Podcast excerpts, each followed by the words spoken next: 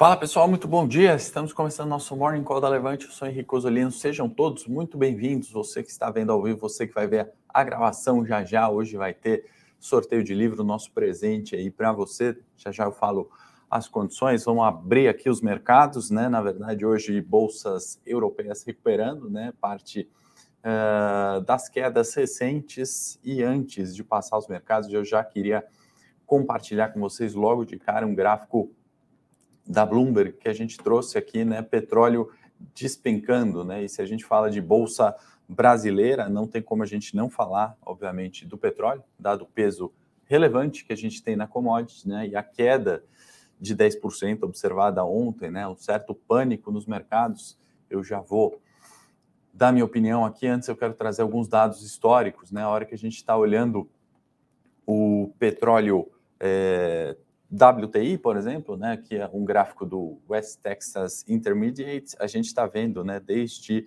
é, fevereiro desse ano, a oscilação, né? A linha branca é o contrato futuro do petróleo, tá? Aqui é uma variação de 10, menos 10%, mais 10%. Então a gente está vendo essa oscilação no contrato futuro bastante comum, né? O contrato futuro ele tem mais volatilidade realmente, e a hora que a gente vê as variações aqui diárias, né, as barras é, verdes, né, são variações diárias positivas, as barras vermelhas, né, variações diárias negativas. Quando a gente teve, né, menos 10% ou próximo disso, tivemos alguns dias em março, uh, talvez cinco dias aqui em março, né, mais alguns dias lá em abril, de novo em maio, né, mais um ou dois dias. Junho a gente já teve uma variação próxima disso, né, e a gente teve agora, na data de ontem, menos 10% aí aproximadamente no petróleo. Né? Em março a gente teve variação, inclusive, maior, né? a gente teve menos 12% em março desse ano. Né? Não é muito longe. Por que, que eu estou começando o nosso morning com esse gráfico de petróleo? Uh, justamente para a gente entender né, se isso é a tendência ou se isso é pontual. Né? Da mesma forma que a gente teve variações negativas, a gente teve variações positivas próximo a 10. A gente está vendo com o petróleo que saiu de 60 ou, para falar de 2022, 80 dólares em janeiro, veio até os 140, voltou para o 120, negociou ali os 110 e ontem, né, é, abaixo do 100, tá? Então, na minha opinião, né, para a gente trazer é, isso como uma tendência, vai ser ruim para o Ibovespa, né, dado o peso relevante de Petrobras, né, dado é, aos emergentes né, se destacarem é, em commodities, especialmente o Brasil ali, com peso relevante é, em é, é, minério e petróleo? Não, né? na minha opinião, isso é pontual, né? não faz o menor sentido há um mês atrás ou há seis meses a gente discutir, né? a gente no mercado, né? falar de cadeias globais é, que não se encontram, né? problemas logísticos, necessidades é, de demanda, fazendo esse preço subir como uma tendência, né? E a partir de ontem a gente de fato falar, não, agora realmente o petróleo vai despencar 50%, porque subiu muito e só ontem caiu 10%, né? Então isso não faz menor sentido, né? O mercado tem maluquices às vezes, né? É algo, obviamente, para a gente olhar, é uma preocupação com a recessão, mas não faz o menor sentido do ponto de vista de tendência, né? Não é algo que de fato possa trazer os preços para baixo, né? Mesmo esse viés de recessão em andamento, né? Ou recessão acontecendo, na minha opinião, a recessão é, pode estar em andamento, né? Outro dia a gente trouxe aqui os gráficos, os mercados em queda de maneira significativa, né? Nesse ano e aí mais uma vez estratégia tem que pesar, né? E quando a gente está falando de estratégia, a gente tem sempre é, setores né, que acabam performando melhor que outros é, e setores que acabam performando pior que outros. Né? Eu vou trazer aqui é, para a gente olhar um pouco sobre isso né, no Ibovespa, né, como a gente sempre traz alguns indicadores aqui ou alguns gráficos especificamente do nosso índice brasileiro, né? Aqui o nosso super estagiário. Esse não é o Cauê, que é outro super estagiário nosso, esse é o Lucas, inclusive primeiro lugar na USP, montou para a gente aqui, né? Ontem a gente discutia isso aqui no time de análise e tem uh, esse comparativo, né? Parece uma confusão aqui gráfica, né? Porque são os diversos setores do Ibovespa, né? E alguns índices, é, como o índice de dividendos, o índice uh, é, IVBX, por exemplo, e o próprio Ibovespa, e os subsetores do Ibovespa, né? A gente está partindo aqui de uma base 100, né? Então, pensando que janeiro 22, né? Tudo ponto zero, né? Marco zero do nosso mercado e a gente começa a dividir, né? O que, que foi para cima de 100, né? Ou seja, valorizou no ano e o que desvalorizou no ano foi para baixo de 100, né? Então, evidentemente, para baixo de 100, a gente já está olhando o pior colocado aqui dentro do Ibovespa, o índice de consumo, né? Caiu 24% em linha com a S&P, Nasdaq, etc. Né? A queda aí muito mais é, relacionada aos mercados internacionais do que propriamente o cenário local, né? Com commodities etc. Né? Materiais básicos, né? A hora que a gente olha, 17%. A gente já vai esmiuçar aqui o que, que tem no materiais básicos, né? E aí, a hora que a gente olha o cenário positivo, né? O que está no positivo? O subiu 7,2%, tá? Esse é o corte do primeiro semestre. Uh, índice de dividendos subiu 4%, né? Índice de energia elétrica subiu 1,17%, índice financeiro subiu 1%. Né? Então, os quatro é, índices aqui, né, ou subíndices, que têm destaque acima do Ibovespa, que caiu só seis, né? Eu falo só seis quando a gente compara com as bolsas de tecnologia, o mercado asiático, um, bolsas na Europa, né? A gente teve uma performance relativa muito melhor, né? E aí, entrando um pouquinho mais no detalhe, né, para a gente esmiuçar ainda mais de novo, né, Marco 100, início do, do ano, né, finalzinho é, o corte do primeiro semestre, final de 21, mas início de janeiro 22, né? A gente tem o um marco zero aqui, né? Linha pontilhada. E aí a gente entra mais no detalhe, né? Petróleo, gás e biocombustíveis, 16% de alta no primeiro semestre. Utilities, né? E aqui a gente está falando de energia elétrica, especialmente, alta de 10,6%. Bancos que estão descontados historicamente no preço-lucro, a gente já vai falar sobre projeções de lucro, né, temporada de resultado é, nos Estados Unidos começa semana que vem, já já tem o segundo tri das nossas empresas brasileiras, a gente tem aí é, desconto nos nossos bancos e tele, telecomunicações também, né, poucos representantes aqui, mas uma alta significativa, né? Na ponta oposta, né, as quedas maiores, aí a gente esmiuçando aqui o varejo, né, entrando em, em é, o consumo, né, entrando em varejo especificamente, 34%, educação, 31%, tecnologia, 28%, saúde, 27%. Quem me acompanha aí nas carteiras, ou quem acompanha a Levante, acompanha os mornings aqui, sabe é, da nossa preocupação e o quanto a gente falou mal, no, não dá para falar mal no bom sentido, né, mas o quanto a gente é, alertou para esses riscos nesse ano, né, o setor de educação, especialmente, né? Quem está nas lives aí do, do trade, do Fênix, é, praticamente não viu é, os setores, é, esses setores estão em queda grande nas carteiras, né? A gente colocou de forma pontual ali, pensando em repique de preços durante uma semana, né? com opções a mesma coisa, né? Opções baratas, é, com uma chance de retorno muito grande e felizmente acabamos operando muito bem. E na ponta contrária, toda a semana, né, praticamente, a gente teve setor elétrico. Toda a semana, ou quase é, que recorrentemente, fizemos operações ali com opções, com Petrobras especificamente, né, aproveitando dessa volatilidade. Então, meu ponto, trazendo esse é, detalhamento aqui de cada um dos setores, né, do próprio comentar que a gente tem que fazer uma seleção de ativos inteligente, né? Seleção de ativos inteligente é ter renda fixa no portfólio, é ter renda variável, é diversificar, né? Na renda fixa não é pegar qualquer ativo que pague juros altos, né? Provavelmente eles vão defaltar, né? Aqueles juros extremamente altos, né? Tem um risco embutido também na renda fixa. Na renda variável não é diferente, né? A gente alocar em ativos ali bons pagadores de dividendos ou num setor destaque, como foi o petróleo, por isso que eu abri com o gráfico do petróleo, justamente para a gente comentar.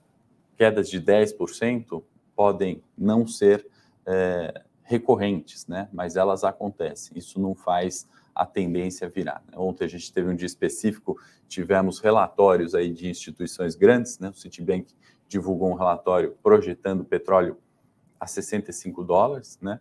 Uh, um dia antes teve o JP Morgan uh, divulgando um relatório de petróleo 380 dólares, né? Então, assim, são duas visões extremamente diferentes e longe aqui de eu trazer a verdade absoluta, né, ou a certeza, é, a gente tem que avaliar tudo isso que o mercado é, pensa diferente de nós, né, e tomar as decisões corretas do investimento, né? Longe de eu falar que o petróleo não vai para 60 ou de que com certeza o petróleo vai para 380, mas é, é, trazer a tendência e obviamente ajudar, né, vocês que estão nos acompanhando no Morning todos os dias a fazer uma alocação melhor, né? Fazer uma alocação razoável e racional, né? Isso eu estou falando porque eu sei que teve gente que comprou Petrobras ontem, eventualmente, ou comprou é, Petrobras na máxima novamente está preocupado com essa queda. Né? Então vamos olhar ali o que é tendência, o que pode ser oportunidade, certo? Deixa eu dar um bom dia aqui, que hoje eu nem dei bom dia para vocês. Mandem as perguntas, Urbano, Leonardo, Ranier, Hamilton, sempre com a gente, Alexandre Miqueias, Melin, Agildo, Fábio, sejam todos uh, muito bem-vindos. Fábio perguntando, né? Hoje vai a bolsa, parece carro a álcool no frio, né? Eu me lembro dos carros a álcool ali no frio, você precisava ligar antes de andar com ele, né? Ficar esquentando ali um tempinho. O álcool antigamente, né? Não os motores flex de hoje.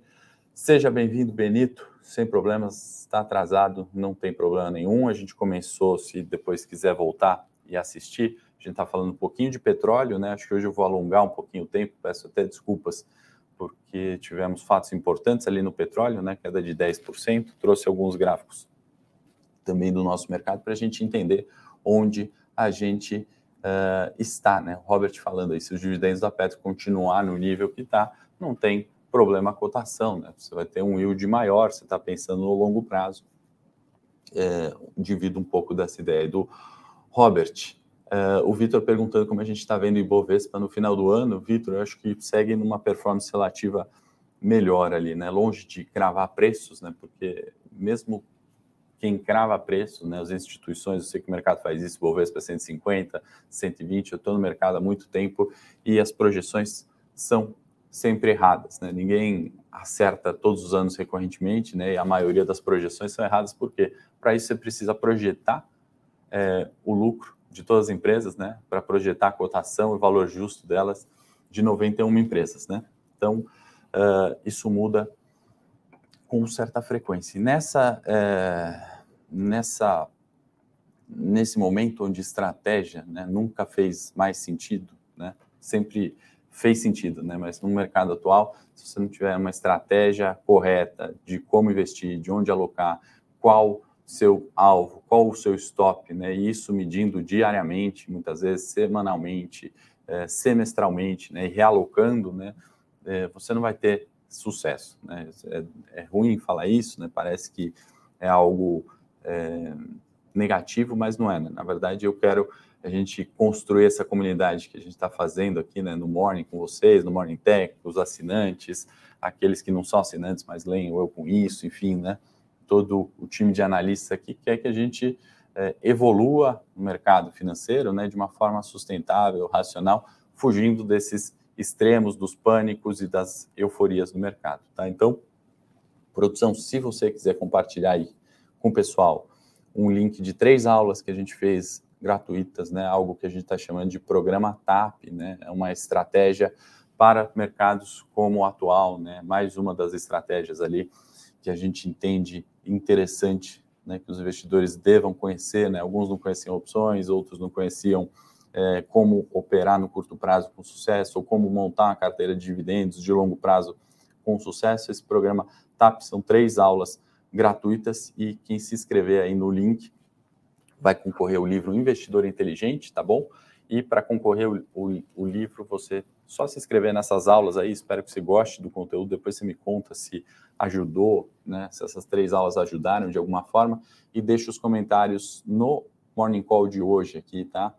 É, que você queria participar ou você está no programa TAP, deixa qualquer comentário, não no chat ao vivo aqui, pessoal, quando a gente fechar o Morning Call, tá? É, você deixa no vídeo gravado lá, e aí eu vou fazer o sorteio na sexta-feira eu já trago o ganhador, tá bom? Para ganhar, só você, para participar, né? Só você deixar o comentário, se inscrever nesse link aí do programa TAP, Trade de Alta Precisão, que a gente chamou, chamou nessa estratégia. São três aulas gratuitas que vão ao ar logo menos. Aí a gente está finalizando a edição aqui, já está tudo gravado, ficou um conteúdo bem legal. Elton, não é opções, tá bom? É, não, vou dar um spoiler, porque é uma explicação que é importante ver as três aulas, tá? Então, se eu falar, mas eu posso falar que não é opções, tá bom? É uma estratégia que fundos de investimento usam uh, e muitas pessoas físicas não conhecem ou pagam caro para uh, conhecer. Então, a gente fez aí de forma gratuita, justamente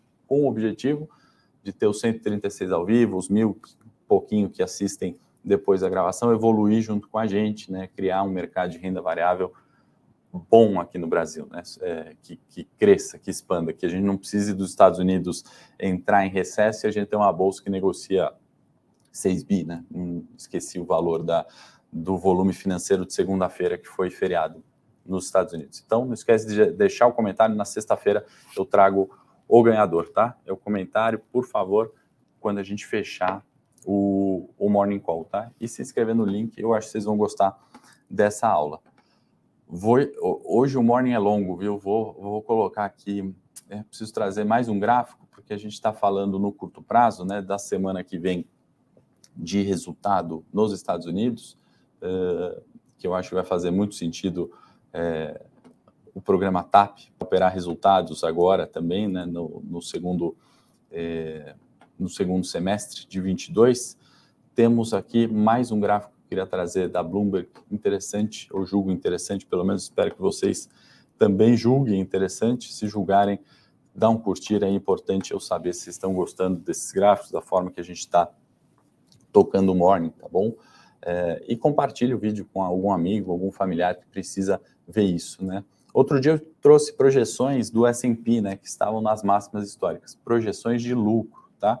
A gente tem que pensar que se uma empresa lucra mais e distribui mais lucro, né, o valor daquela ação vai subir pelo fluxo, né? Pode ser uma das formas da gente analisar uma alta de uma ação, né? Você quer estar investido em empresas que tenham lucro. No DAX, bolsa da Alemanha, né? Os é, projeções de lucro também estão nas máximas. Né? Ontem as projeções do consenso atingiram novas máximas. Então aí eu quero tentar, né, com vocês responder aquela questão: vem recessão, né? Se vier, é, esses lucros precisam ser ajustados muito rapidamente, né? É, um ajuste de 10% nesses lucros, que é algo bastante significativo, é, vai fazer com que a gente tenha uma recessão ou parte desse ajuste, né? Já, já está nos preços de bolsa, né? Ibovespa caiu 11% em junho, S&P cair aí 20%, atualizando o ano, primeiro semestre caiu mais que isso, Nasdaq também, Nikkei, é, ou bolsas na Ásia em quedas de dois dígitos. Então, meu ponto é esse, vamos olhar com bastante atenção é, semana que vem, tá? Então, é, bom, acho que nem precisa agora, né, passar os mercados, acho que deu, demos um tom, né, bolsas na Ásia fecharam no terreno negativo, Xangai em queda de 1,43, Nikkei em queda de 1,15, 15 e o Eurostox recuperando, né, 1,38 de alta no momento, assim como o petróleo Brent WTI recuperando, né, Brent subindo 1,45 a 104 dólares, o, o WTI já acima dos 100 dólares, subindo é, 0,65. Tá? Nos índices a gente tem S&P negociando no terreno negativo 0,45. Bom dia para quem está chegando agora, não esquece de curtir, se inscrever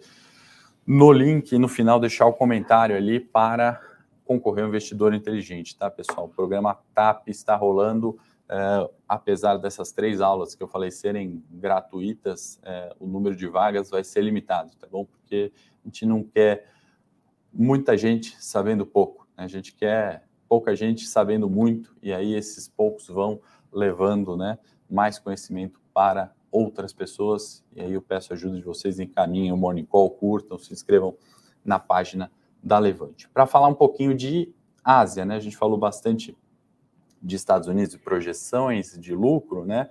É, só, só, um breve comentário do dólar também, né? O DXY se valorizando 1,33. Ontem dólar atingiu máximas, né? Também bateu 5,40. A gente vai chegar no cenário local, é, dólar contra real.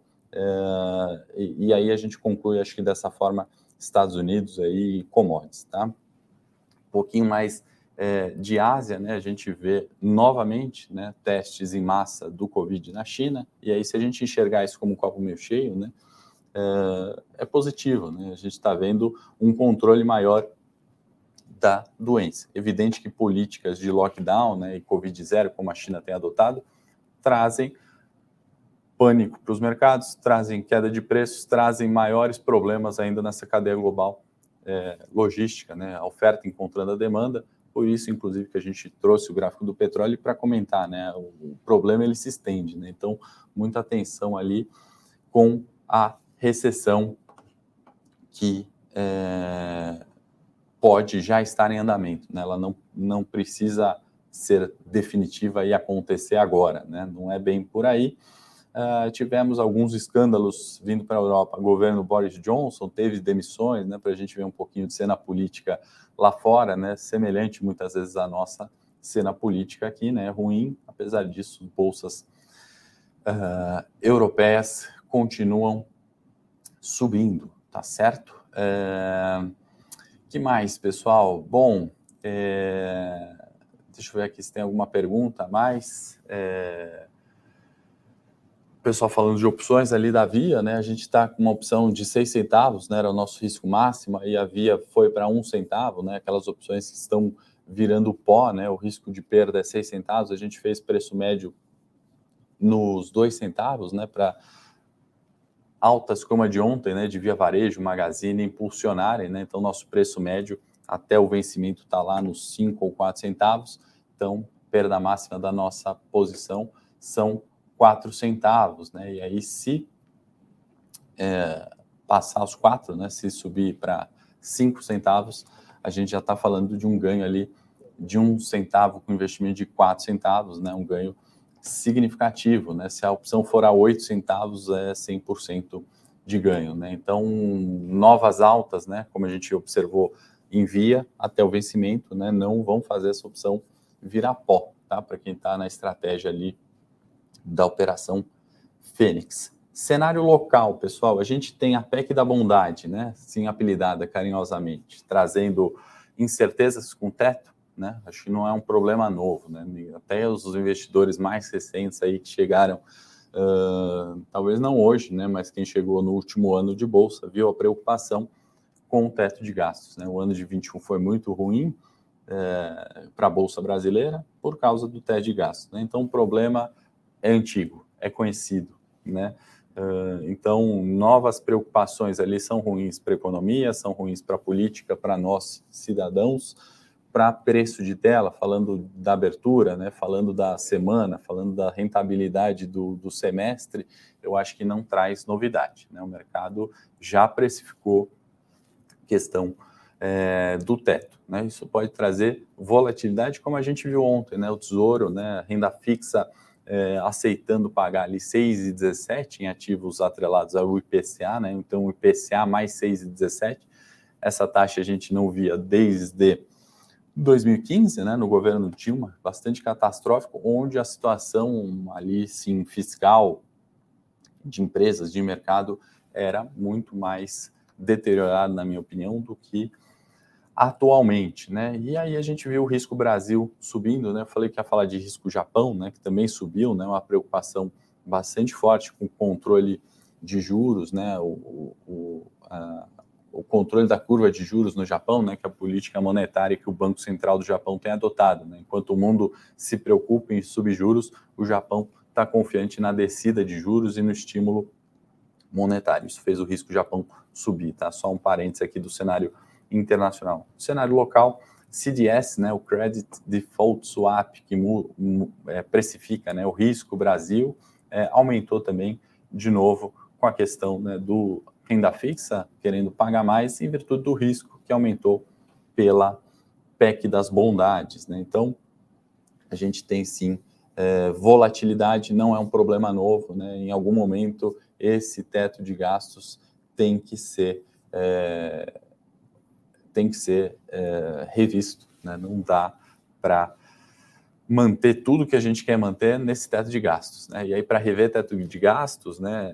É, é, é algo muito complexo, né? É, mas eu prefiro a revisão do que a aprovação de pacotes emergenciais ali que você acaba rompendo o teto na prática, mas legalmente é ok fazer isso, tá bom? Uh, bom dia para quem está chegando agora, bem-vindos aí, sejam uh, sempre bem-vindos bem e fiquem à vontade para mandar suas perguntas. Cenário corporativo, pessoal, ou melhor, antes do cenário corporativo, vamos ver um pouquinho de gráfico de novo, né? Preço de Ibovespa, né? Uh, a gente está deixa eu colocar Ibovespa no gráfico diário, né? Então, de novo, né? Apesar da preocupação do teste de 96 mil pontos ontem, né? Acho que mantenho aquele racional da análise técnica, ao meu ver, isso ainda é um teste dos 100 mil pontos, né? Os 100 mil pontos não estão perdidos. Eu acho que uma parte ali foi reflexo de petróleo, né? Reflexo de minério. A gente sabe do peso do Ibovespa nesses é, dois segmentos, e aí a gente teve o teste de 96 mil pontos e a volta para 98 mil pontos. Então, muita volatilidade, 98 mil pontos, aí é o teste para mim, 100 mil pontos, tá? E aí, se de fato né, a gente perder 98 mil pontos, aí a gente está falando dos 93 mil, né? A gente precisa tirar bastante o zoom do gráfico e lá para 2020, né? A gente vai encontrar 93 mil pontos em novembro, a gente encontrou também é, em setembro esses 93 mil pontos, que são um ponto de suporte muito relevante. Né? Se as projeções de lucro vierem, estiverem certas, uh, a gente tem muita coisa barata em bolsa. Lembra daqueles gráficos do início, né? quais setores ali que a gente está vendo. Né? E lembra também é, das estratégias, né? do que usar, de como usar, de como olhar o curto e longo prazo, a renda fixa e a renda variável. Tá? Para isso que a gente, a produção, coloca o link aí de novo para quem não viu e para quem chegou agora, viu um pessoal que entrou antes da gente falar de Petro, Itaúsa e Multiplan, aqui no cenário corporativo, esse é o nosso programa TAP, são três aulas gratuitas, uma estratégia é, de investimento né, que fundos usam, é, os fundos que estão é, no terreno positivo esse ano são fundos que usam né, essa estratégia que a gente apelidou de TAP, é um trade de alta precisão, né, como investir com o mercado em queda, em alta, como é, encontrar diferenças e performance, né? Como selecionar setores e ter performance. É, aqueles fundos que só compraram as ações, né? Eu trouxe outro dia aqui no Morning, a gente sabe das perdas de até 21% no primeiro semestre, né? Então, estou falando de gestores bons, é, mas estratégias no tempo errado, né? Ou estratégias erradas para o tempo certo, enfim, né? Da mesma coisa. A estratégia foi errada, apesar dos gestores serem bons, terem performance no longo prazo. Esse ano a gente trouxe 56 fundos, performances negativas de até 21%. E quem se inscrever no link vai ganhar, vai concorrer ao livro. E para concorrer ao livro, você tem que se inscrever no link e deixar um comentário quando a gente fechar o morning, tá? Não um comentário aqui no chat, não a pergunta, mas pode ser uma pergunta quando a gente fechar o vídeo aqui, deixar é, salvo lá no YouTube, tá certo? que mais, pessoal? Vamos para o cenário corporativo, então. Vamos falar de Petrobras, né, que vendeu mais uma das refinarias, né, ou melhor, mais uma das suas participações numa química, né, na, na, na Bahia, em Camaçari, entrando aí 514 milhões, a companhia reforçando né, todo aquele programa de desinvestimento. Né? Então, é, corrigiu ontem com petróleo, sim, né, mas vamos observar a tendência da Petro política de preços ainda está ok, plano de desinvestimento ela tem seguido à risca, né? E aí tem muito ativo ali, né? Que ela está desinvestindo e focando na exploração, né? Tá uma empresa mais enxuta e mais eficiente. Né? Então vejo como é, positivo, né? Lembrando que isso começou já sendo uh, falado, né? Em abril, então acho que essa notícia está parcialmente precificada, né? Nesse longo prazo de desinvestimento da Petro, Uh, a questão é que ela cumpriu ali todas é, as cláusulas de contrato, né? E aí ontem, de fato, conclui essa venda. Né? Tem notícia importante também de Itaúsa, né? Itaúsa uh, que tem feito investimentos interessantes, né? O, o gestor ali, os gestores da Itaúsa estão em linha né, com o que a gente tem falado, que é, é infraestrutura, é, energia, commodities, né? Então a holding Itaúsa tem investido bastante nesses setores, né? Tem diversificado seu portfólio nesse sentido e adquire parte da CCR, né? CCR é, que tem a, toda a parte ali, né, de, de investimento em infraestrutura, né? Num cenário desafiador, né? A palavra da moda é essa para utilizar. A gente vê uma CCR que não anda muito ali, né, em preço de tela, mas uh, se Itaúsa comprou, né, quer dizer que ela entende como um setor de investimento para longo prazo interessante e eventualmente pode entender CCR como barato. Então, reajustando também o portfólio, né, o gestor da Itaúsa está olhando ali estratégias também, né, você tem que usar as estratégias certas. Não adianta comprar commodities depois que elas subiram ou comprar infraestrutura quando tudo está uh, às mil maravilhas, né? CCR de 2002, por exemplo, até 2012 foi brilhante, né? A valorização foi expressiva. Né? Em 2012 começou é, patinar, andar de lado, cair. O cenário também aqui piorou bastante, né? 2015 nem se fala. E agora talvez a gente está chegando num ponto ali, né, de que setores como infra, né, acabam apresentando algumas oportunidades. Pelo menos acho que é o que a Itaúsa está vendo aí com essa compra é, de, de, parte da CCR, né, em conjunto com a Votorantim.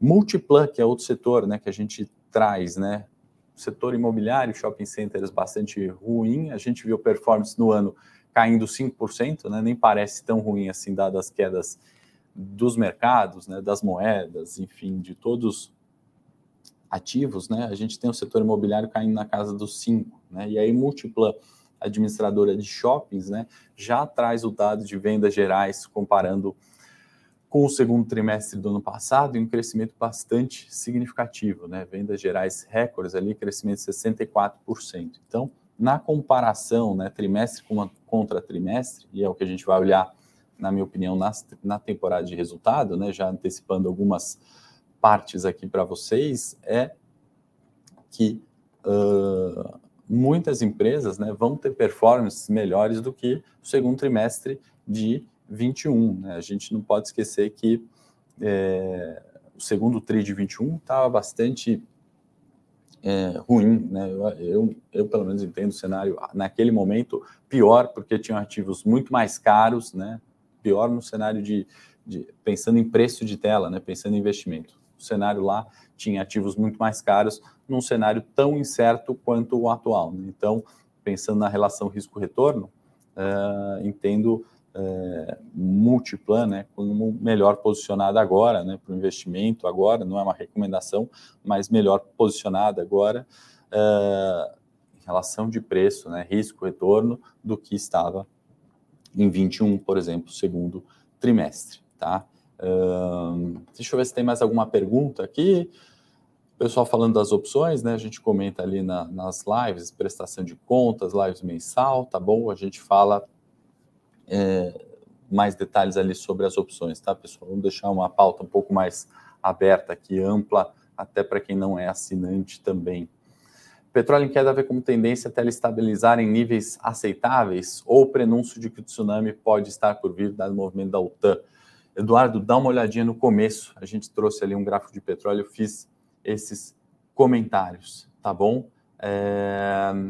que mais? Pessoal, bom, acho que é isso. É, tem três aulas gratuitas ali. Se você gostou desse morning, curta, se inscreva no canal Levante, encaminhe esse vídeo para alguém que acha é, que você pode achar que vai se beneficiar desse conteúdo do morning. Não esquece, vou fechar agora. Comenta para ganhar, para concorrer ao investidor inteligente. Comenta no link desse Morning Call. Não tem limite de comentário, então quem mais comentar tem mais chance de ganhar um sorteio. E para isso também precisa se inscrever no link tá, do TAP, Trade de Alta Pressão, três aulas gratuitas aí. Então são nossos presentes hoje para você que está sempre aqui com a gente. Obrigado pela presença, pelo tempo. Desculpa ter estourado aí um pouco, mas tinha bastante coisa é, importante, ao meu ver, para falar hoje. Espero que vocês tenham é, aproveitado de alguma forma isso. Até Sexta-feira, amanhã, Luiz Nuin aqui no Morning. forte abraço para vocês.